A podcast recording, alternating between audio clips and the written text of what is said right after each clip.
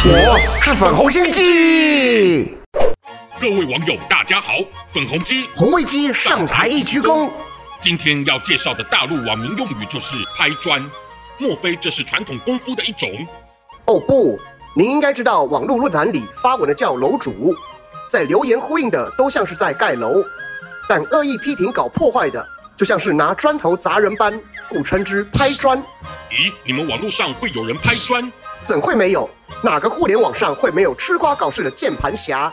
不不不，我指的是那些勇敢指责中共施政恶行的网民，每个不是都被党视为拍砖的顽劣分子吗？然后再要不了多久，整个拍砖的内容便连文带砖的凭空消失，久而久之，就更没人敢揭发政府的黑暗啦。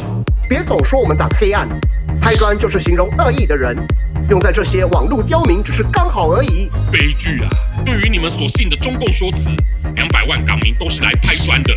李文亮医师和众多吹哨者也是来拍砖的，说自己亲人被教育营凌虐的维吾尔族，肯定都是拍砖的。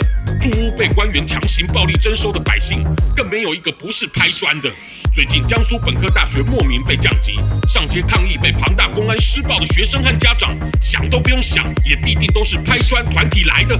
都你们外面人在帮这些拍砖分子找借口，作为你们想打击习主席的谬论罢了。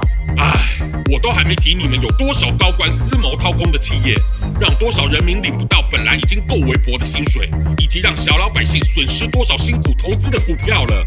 然而就是嗜血永不满足的中共专政，还培养出你们这些无视受害同胞并冠其罪名的丧心病狂小粉红。是说我丧心病狂？快忏悔吧你！喜欢我粉红心机的话，快按下订阅并开启小铃铛，每次更新就让你看懂小粉红。